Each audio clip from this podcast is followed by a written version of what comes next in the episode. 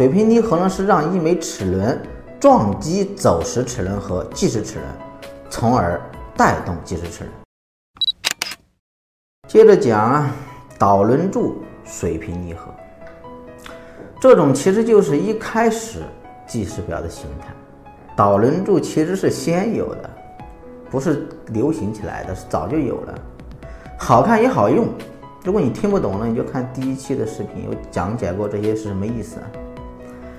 搭配水平离合，着重讲讲水平离合。水平离合呢是让一枚齿轮撞击走时齿轮和计时齿轮，从而带动计时齿轮。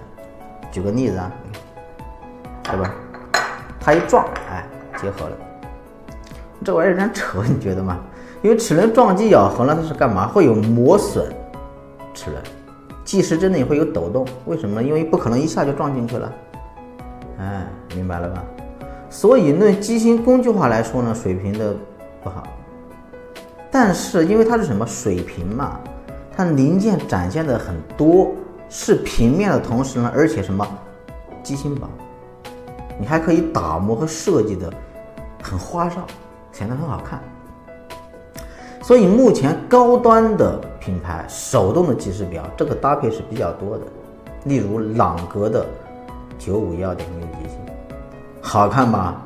但它就是水平的，它就是撞的。可能就是这句话是真的吧？就是贵的表，它不拼的是耐用，而是好看。